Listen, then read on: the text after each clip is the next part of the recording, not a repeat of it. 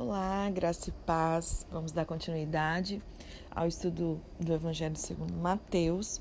Estamos no capítulo 8 e agora a gente vai iniciar o versículo 28, onde Jesus traz aqui a cura, né, de Jesus dominando, né, é, as forças do mal. Vão aparecer aqui alguns endemoniados, né, conforme também nos evangelhos sinóticos em Lucas 8, verso 26 a 39 e também em Marcos 5, verso de 1 a 20, né?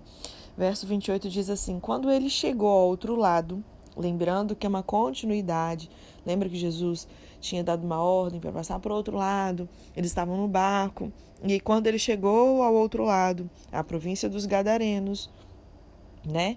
Eles foram foram ao seu encontro dois endemoniados saindo dentre os sepulcros. Então essa terra dos gadarenos aqui, ela foi assim denominada segundo a cidade de Gadara ao sul, né? Marcos e Lucas dizem Gerazenos, da vila chamada Gerasa, agora em ruínas ali à beira do lago, que talvez ficasse no distrito que pertence a Gadara, né? E aí diz assim, continuando o verso 28, eram tão agressivos que ninguém podia passar por aquele caminho. Verso 29: De repente gritaram: Que temos nós contigo, ó Filho de Deus? Vieste aqui para nos atormentar antes do devido tempo? Gente, essa passagem é muito incrível. Os outros sinóticos, eles mencionam apenas o mais importante desses dois, não mencionam que eram dois endemoniados, né? Os endemoniados no Novo Testamento, eles são descritos não como grandes pecadores, nem como vítimas dessa insanidade, ainda que o demonismo possa produzir esses efeitos, né? Mas ele, ele relata como pessoas cujas mentes ficaram sob esse controle de um ou mais espíritos maus. E o fato desse fenômeno ser especialmente notório durante os dias do ministério de Cristo na Terra é consistente com os esforços mesmo de Satanás para poder frustrar aquele programa divino ali. Né? Os demônios, como nós vimos aqui, eles sabiam exatamente onde Jesus se encontrava. Eles mencionam assim, ó Filho de Deus. Eles reconheciam, eles tinham consciência, né? Inclusive do seu destino final, que ele fala assim: vieste aqui nos atormentar antes do devido tempo. Eles sabem que existe um decreto sobre eles, né? Existe um tempo onde Jesus vai acabar com, com essa farra toda deles, graças a Deus. Né? E eles obedecem a Cristo de maneira absoluta, eles têm que submeter. Né? Verso 30: Não muito longe deles estava pastando uma grande manada de porcos.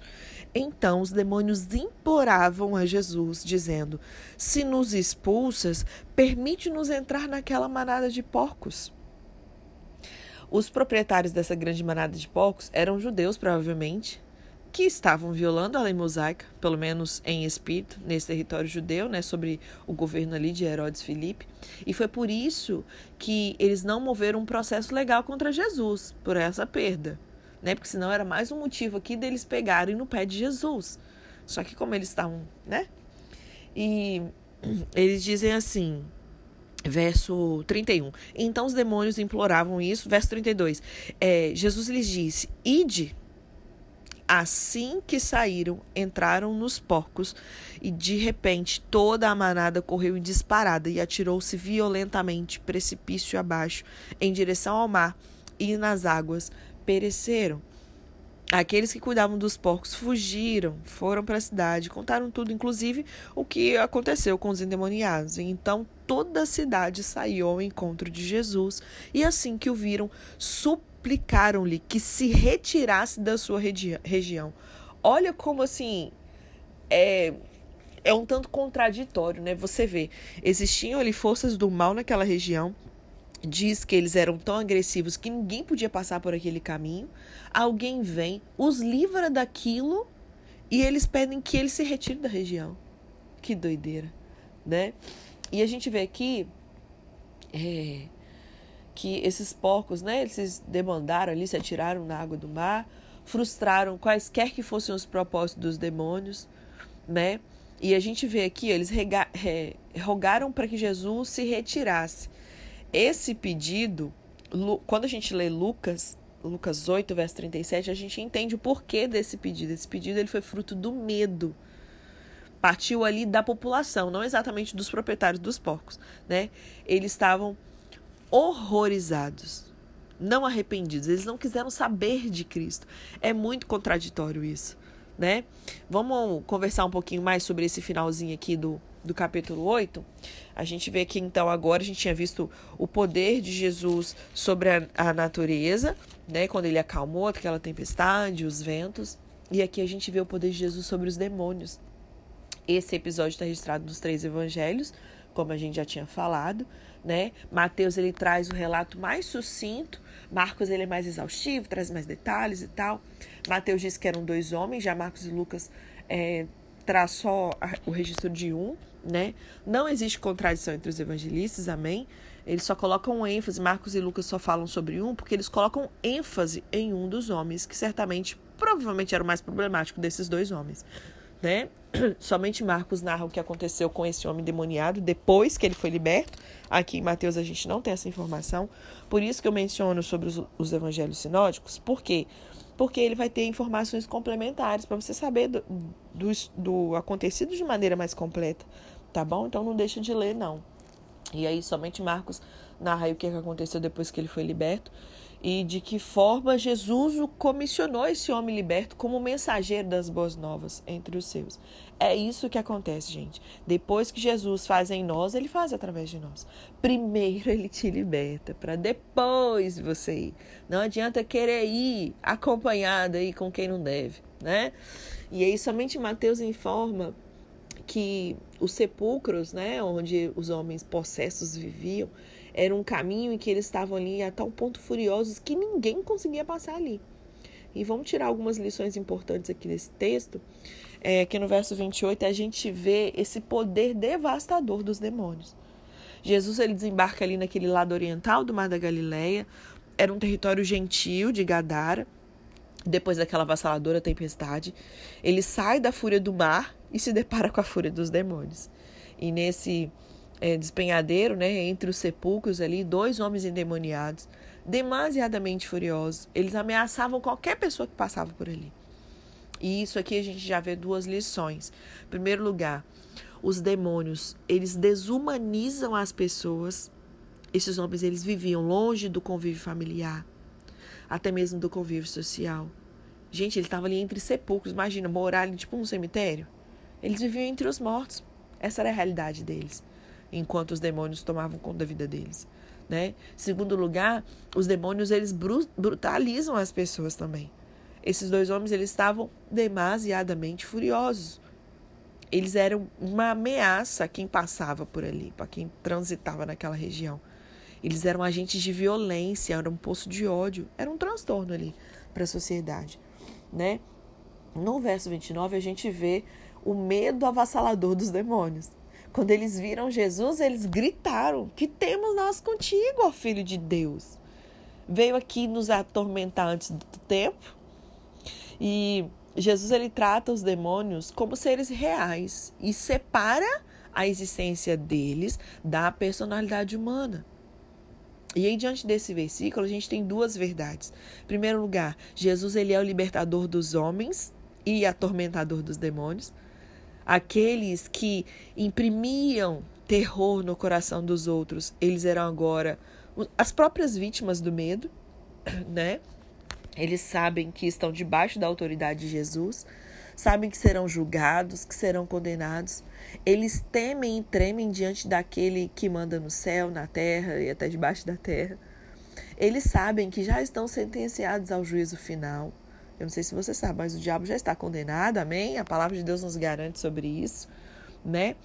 E agora eles estão ali rogando que eles não fossem atormentados antes desse dia final. Em segundo lugar, Jesus ele é reconhecido pelos demônios como o filho de Deus. O próprio diabo o reconhece. A teologia dos demônios ela é mais ortodoxa do que a teologia dos teólogos liberais. Vocês têm noção? Isso é muito sério né? Eles creem e tremem diante do Senhor. A gente vê aqui no verso 30 a 32 esse pedido desesperador dos demônios. E dois fatos nos chamam a atenção nessa passagem aqui. Em primeiro lugar, a gente vê aí no verso 30 e 31, né? Esse pedido dos demônios. Eles pedem para não serem atormentados antes do tempo e para serem enviados à manada de porcos que passava ali naquela região. Esse era um território gentil, como eu já disse, e por isso os porcos eram criados, comercializados ali, e os demônios pedem para poder continuar nesse mesmo reduto. Em segundo lugar, a gente vê a concessão de Jesus a esse pedido. E ao deferir esse pedido dos demônios, eles pediram, Jesus autorizou o que eles pediram. Eles saíram então dos homens, né, os, os demônios, e entraram na manada de porcos, né? E eles se precipitaram ali naquele despenhadeiro abaixo e foram afogados no mar. À luz de Marcos 5, verso 9, nós sabemos que se tratava de uma legião de demônios. Não era um demôniozinho só, né? Ou seja, gente, quando fala legião, o que, que é uma legião? Uma legião era uma corporação de 6 mil soldados. Pra vocês terem uma noção. E a gente sabe ainda também, à luz de Marcos 5, no verso 13, que se tratava de 2 mil porcos. A gente não estava falando de 10 porquinhos ali, não. Tinham 10 mil porcos. Então, falando em legião de demônios, e legião significava 6 mil soldados, vocês podem imaginar. Por que, que Jesus atendeu a esse pedido dos demônios? Primeiro, para mostrar ao mundo que os demônios não são seres mitológicos. Amém? Eu não sei como que você encara essa questão por ser algo espiritual. Eu não sei como que você encara isso aí. Mas não é um ser mitológico, não. São seres reais, malignos. Em segundo lugar, para nos mostrar o poder devastador desses demônios, que é capaz de levar à morte dois mil porcos. Tinham dois mil porcos ali. Terceiro, para mostrar os valores distorcidos do mundo, que ama mais os porcos do que as pessoas. Em quarto lugar, para nos mostrar que ele, Jesus, é ele quem tem autoridade. Os demônios ficam se ele permitirem e saem se ele mandar. É tudo de acordo com a autoridade de Jesus. Né? No verso 33 e 34, a gente vê que essa rejeição veemente né, dos gadarenos ali mediante Jesus. Mateus ele não informa sobre esse novo estado desses dois endemoniados, agora ex-endemoniados, né, libertos, é, da sua súplica para acompanhar Jesus, do envio deles, né, para contar tudo que o Senhor fizera por eles. Imagina, gente, que grande testemunho. Todo mundo da região conhecia esses homens. E agora, livres, eram excelentes missionários, né, evangelistas de mão cheia. E ele apenas destaca né, essa fuga dos que cuidavam dos porcos, né, Mateus, a cidade, e esse relatório dado sobre a queda, a destruição dos porcos, a libertação dos dois homens. E em face disso, a cidade toda saiu para se encontrar com Jesus, só que não foi para adorar ele. Não foi para se alegrar com a libertação desses dois demoniados, mas era para rogar para que Jesus se retirasse da terra deles, expulsar Jesus dali. Isso aqui nos traz duas lições. Deixa eu tomar um pouquinho de água para a gente conseguir prosseguir, que a garganta vocês já sabem, né? Tá reclamando aqui. Então a gente aprende duas lições, algumas lições aqui nessa parte. Em primeiro lugar, a gente vê o perigo de valorizarmos mais porcos do que homens, mais coisas do que pessoas. Os gadarenos, eles não conseguiram se alegrar com a libertação desses dois homens, gente. Eles se entristeceram, entristeceram até pela perda desses dois mil porcos. Para eles, essa reação deles assim nos mostra o quanto o porco valia mais do que a pessoa. Tasker ele diz que em todos os séculos subsequentes o mundo ele tem recusado Jesus porque prefere os porcos. Entendo o que isso quer dizer, né? Em segundo lugar, o perigo de você rejeitar o único que pode dar esperança. Os gadarenos, eles não rogaram a Jesus que ele ficasse com eles, como os dois caminhantes ali de Emaús, né? Mas eles rogaram que ele se retirasse da terra deles. Eles perderam uma grande oportunidade de serem visitados pela graça, de terem sido visitados pela grande salvação de Deus. Charles Spurgeon diz o seguinte: essa é uma rara ocorrência de uma cidade inteira encontrando Jesus, e essa cidade foi unânime no seu apelo a ele.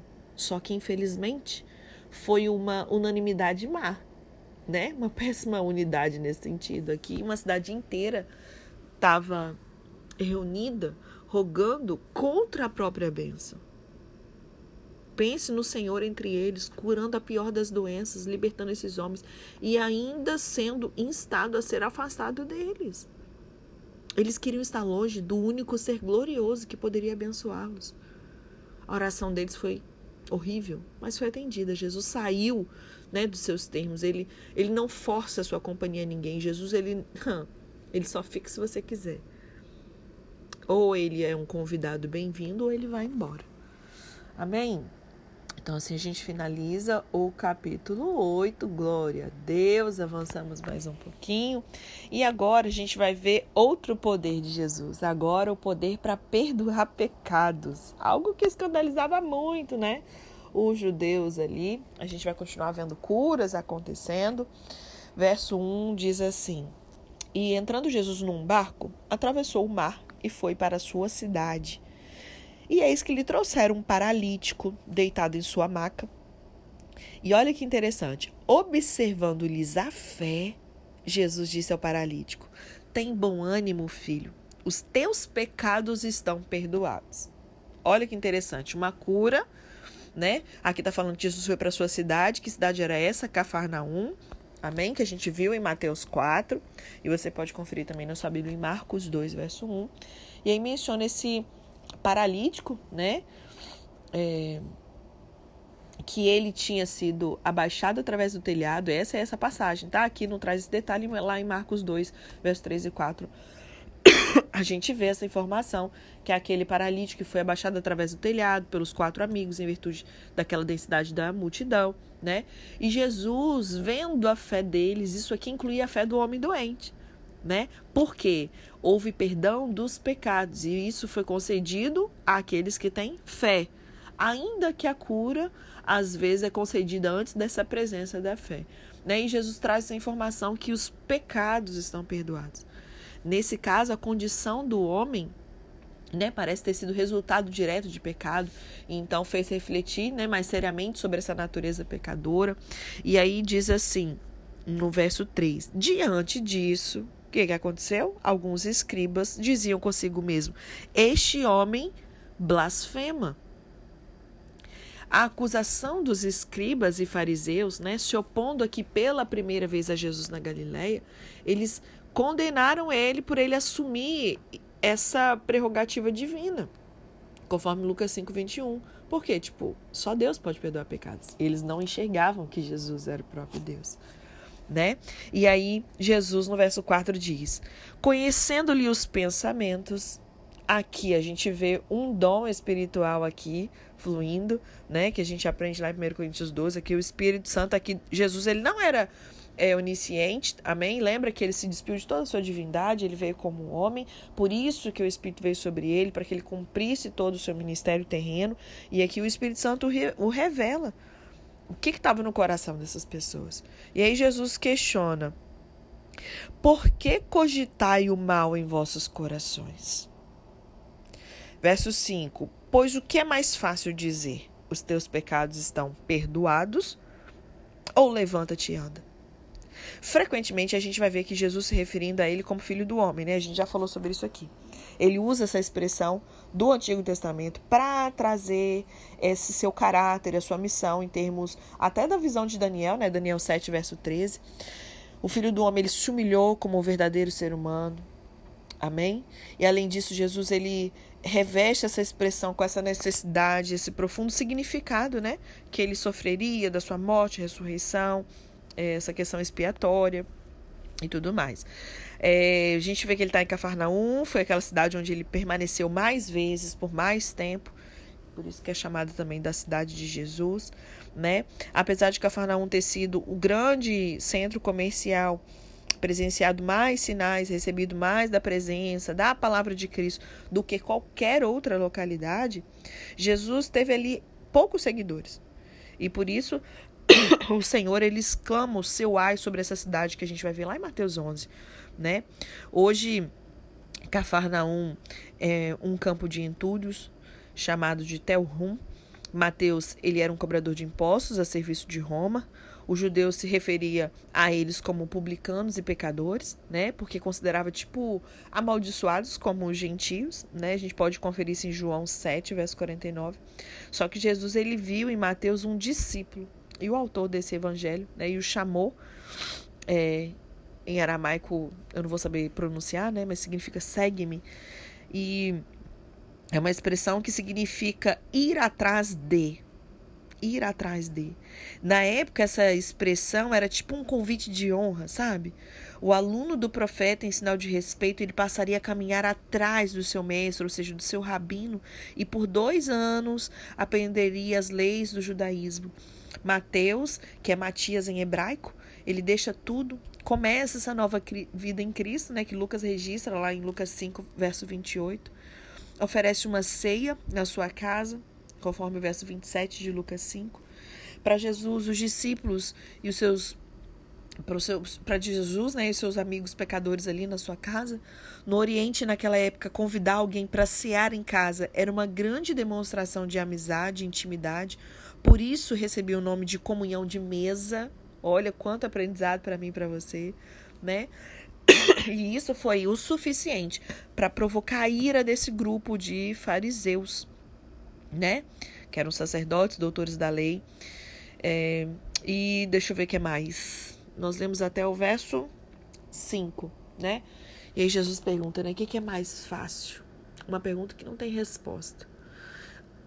As duas declarações, elas são igualmente fáceis de ser pronunciadas, mas qualquer uma delas precisa desse poder divino para acompanhar a ação. Tanto para mudar, levantar e andar, como para perdoar pecado, precisa desse poder divino um impostor que procurasse evitar de ser desmascarado, né?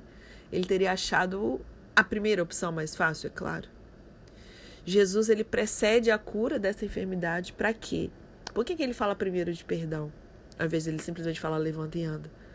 Para que os homens soubessem que ele tinha essa autoridade, né, para tratar a causa daquilo ali. E aqui ele já estava prefigurando assim a sua expiação né? Quando ele fala sobre o filho do homem aqui no verso 6, vamos ler? Entretanto, para que saibais que o filho do homem, né? Já expliquei aqui sobre essa expressão, tem na terra autoridade para perdoar pecados. Então, para isso ele falou isso primeiro, para depois declarar a cura. Disse então ao paralítico: levanta, toma tua maca e vai para tua casa. Amém? Então, por isso que ele menciona isso, né? essa autoridade de Cristo para perdoar e curar são dons divinos. E ele concedeu isso aos seus também, né? Aí no verso 7 diz: Levantando-se o homem, partiu para sua casa. E ao ver isso, a multidão se encheu de temor e glorificava a Deus, pois dera aos homens tamanha autoridade. Meu Deus do céu, glória a Jesus. Então a gente vê que esse extraordinário milagre, ele está registrado nos três evangelhos, tá? Então Jesus sai da região da Gadara, no lado leste do Mar da Galileia, volta de barco para Cafarnaum, a cidade como ele adotou ali, né, como seu quartel-general. Ele está na sua própria casa. Daí uma multidão se amontou ali para ouvir ele. Bloqueia até mesmo a entrada da porta. Registro de Marcos. Pega Marcos, gente, que vocês vão conseguir ver mais detalhes, né? Marcos 2, verso 2. No meio de toda essa gente que ouvia os seus ensinamentos, Óbvio, tinha ali os fariseus e os mestres da lei, conforme Lucas registra em Lucas 5,17. E Jesus tinha acabado de vir de um tempo de oração, né? Lugar secreto, aquele tempo só com o Pai. E o poder do Senhor estava sobre ele para curar. Lucas registra isso, esse detalhe. Lucas 5, verso 16, 17. E é nesse momento que quatro homens, conforme Marcos 2, 3, traz ali né, o seu amigo paralítico até Jesus, não podendo entrar na casa por causa da multidão que estava à porta. Eles abriram um buraco no teto da casa, desceram o paralítico ali e colocaram esse paralítico diante de Jesus, conforme Lucas 5, verso 18. E ao ver a fé daqueles amigos, gente, dá para ver a fé. Porque é muito interessante, né? Jesus fala assim, vendo a fé deles. Como que Jesus viu fé? Como é que você enxerga a fé? Você precisa até de fé para enxergar a fé né? Porque a fé tem uma ação correspondente. Amém? A sua ação, ela vai ter um fruto, ela vai ter uma evidência. E Jesus viu a fé daqueles amigos. E Jesus ele profere palavras de perdão para esse enfermo. Né? e, e ele recebe a censura dos escribas e fariseus. Mas Jesus cala esses críticos, cura o enfermo, ordena que ele volta para casa. E aí o povo sai dando glória a Deus, admirados com esse milagre. Daí aí esse episódio traz algumas lições também para gente. Primeiro, verso 1 e 2, a gente vê Jesus honrando a fé dos amigos desse paralítico. Esse homem paralítico que foi levado a Cristo, porque ele foi levado porque ele não podia fazer isso por si mesmo, né? Então, seus amigos tiveram essa visão, essa criatividade, essa perseverança, a fé, colocaram aquele homem na presença de Jesus. E aqui você já pode aprender o quanto é importante você ter amigos, se associar a pessoas que possam unir a, junto à sua fé, que creem junto com você no milagre, né? Porque não tem coisa pior do que você crer numa promessa de um milagre e ter alguém ali, ó, tentando entulhar e matar a sua semente de fé. Meu Deus do céu. Não anda com murmurador, com incrédulo junto com você, não, tá? Cuidado com as suas amizades, cuidado com quem você se associa. Amém? E a gente vê, assim, né, essa essa ousadia desses amigos, essa criatividade, essa perseverança. Porque eles podiam ter visto assim, ter tido essa ideia, essa intenção no coração, mas quando chegou lá se deparou com a multidão, poxa, não vai dar. Não vai ser hoje, amigo. Tá lotado, não dá para chegar até Cristo. Não, eles perseveraram né? A fé os permitiu, assim, receber do céu uma estratégia. Peraí, vão descer pelo telhado. E aí, o que eles não podiam fazer pelo esse amigo, eles sabiam que Jesus era poderoso para fazer. Eles carregaram o homem sobre esse leito, né, rua fora, não desistiram de ver o milagre na vida deste homem, não era na sua própria vida. Né? Então, a gente vê também essa compaixão, o olhar ao próximo, o amor pelo próximo, né? E aí, correndo todos os riscos, enfrentando todos os desafios, eles fazem esse inesperado, desce ele né, no interior da casa ali. É, o homem, imagina, ele estava triste, paralisado, né? o peso do pecado estava sobre sua consciência, seu corpo estava em prisão, conforme Spurgeon fala para nós nesse, nessa passagem. Né? Jesus honra a fé desses homens, por causa da atitude deles, Jesus perdoou e curou esse paralítico. No verso 2 a gente vê essa cura. Né? Jesus ele prova ali a sua divindade, realizando esse milagre né, na vida desse paralítico. E quatro foram as curas operadas na sua vida. Como assim, Maíra? Ele só não foi curado da paralisia? Não. A gente vê aqui uma cura emocional. Vocês repararam? Olha o verso 2. Jesus diz: Tem bom ânimo, filho. Olha que coisa linda. O paralítico tinha um desânimo crônico, gente. Imagina. Mas seus amigos tinham fé. Se dependesse dele, pode ser que ele preferisse ter ficado prostrado na sua cama, já não tivesse esperança. Mas Jesus, ele trata dos seus sentimentos e cura ele emocionalmente. Ei, tem bom ânimo. Segundo lugar, a gente vê, não é a mesma coisa, hein? O verso 2, ele traz uma cura psicológica também. Jesus chama ele de filho. Tem bom ânimo, filho. Esse homem que estava rendido antes ao desânimo, ele estava com as suas emoções amassadas, com esse profundo senso de desvalor. Ele se sentia menos do que gente, tipo um peso morto para a família, sabe? E vem Jesus e cura as suas emoções, os seus traumas, é a parte psicológica. Levanta a autoestima, chama ele de filho. Oh, que coisa linda, né? A gente vê que a cura espiritual, né, que Jesus é, cura esse paralítico espiritualmente, dizendo: estão perdoados os teus pecados. A gente sabe que só Deus perdoa pecados. Então, Jesus, ao perdoar os pecados desse enfermo, ele estava provando que ele não era charlatão, que não era blasfêmia nada, porque ele era o próprio Deus entre os homens. Né? Se explica que no mundo antigo tinha uma crença generalizada é, onde a doença era resultado imediato do pecado. Né? A gente percebe isso até no relato de João, lá em João 9, verso de 1 a 3. E visto ser aceito em geral que só Deus podia perdoar pecados, conforme Isaías 43, verso 25, o ponto de vista dos escribas, né, de que Jesus cometeu blasfêmia, falado ali no verso 3, quando ele declara que perdoados estão os pecados do paralítico, parecia irrefutável. A única alternativa seria que Jesus fosse verdadeiramente Deus. Conclusão que os escribas decidiram rejeitar. Né? E Jesus, percebendo seus pensamentos, propôs uma prova. Se aceitassem a premissa de que as enfermidades eram resultado do pecado, se alguém tivesse o poder de curar, devia aceitar essa autoridade, né, para perdoar pecados determinantes daquela enfermidade. E é por isso que Jesus diz, então, para que saibais que o Filho do Homem tem sobre a terra a autoridade para perdoar pecados, ali no verso 6. E é digno de nota que nenhuma outra passagem, exceto Lucas 7,48, Jesus é mostrado perdoando pecados. Embora, né, lhe tivesse sido dado o nome de Jesus, porque ele salvará o seu povo dos pecados. Esse perdão, ele veio da sua morte expiatória, né? E não de um ministério de absolvição, né? E em último lugar, a gente percebe a cura física no verso 6 e 7. Chega a hora da verdade. Jesus ele comprova o seu poder divino de perdoar, ordenando que o paralítico se levante, tome o seu leito e volta para sua casa. E o resultado, mais uma vez, foi imediato. O homem saltou sobre os seus próprios pés. A cura operou instantaneamente. O homem se levantou, desculpa, partiu para sua casa. As suas articulações foram regeneradas. Seus músculos, gente, que estavam atrofiados, né, foram restaurados. O homem recebe uma cura completa e imediata. A cura desse paralítico se tornou é, o sinal visível para poder provar o poder messiânico de Jesus na terra, perdoar pecados como Deus perdoa. Né? Na vida desse paralítico, Cristo ele comprovou visivelmente que as suas pernas, é, aquilo que antes tinha realizado invisivelmente no seu coração, as pernas dele só evidenciou aquilo que Jesus tinha feito no coração dele. Amém? Então, se a gente finaliza o nosso estudo hoje, amanhã a gente continua, vamos falar em um pouquinho mais é, sobre esses versos de 3 a 8, Jesus confrontando ali os seus críticos e tal, e depois a gente dá continuidade ao capítulo 9. Amém? Deus te abençoe e até amanhã.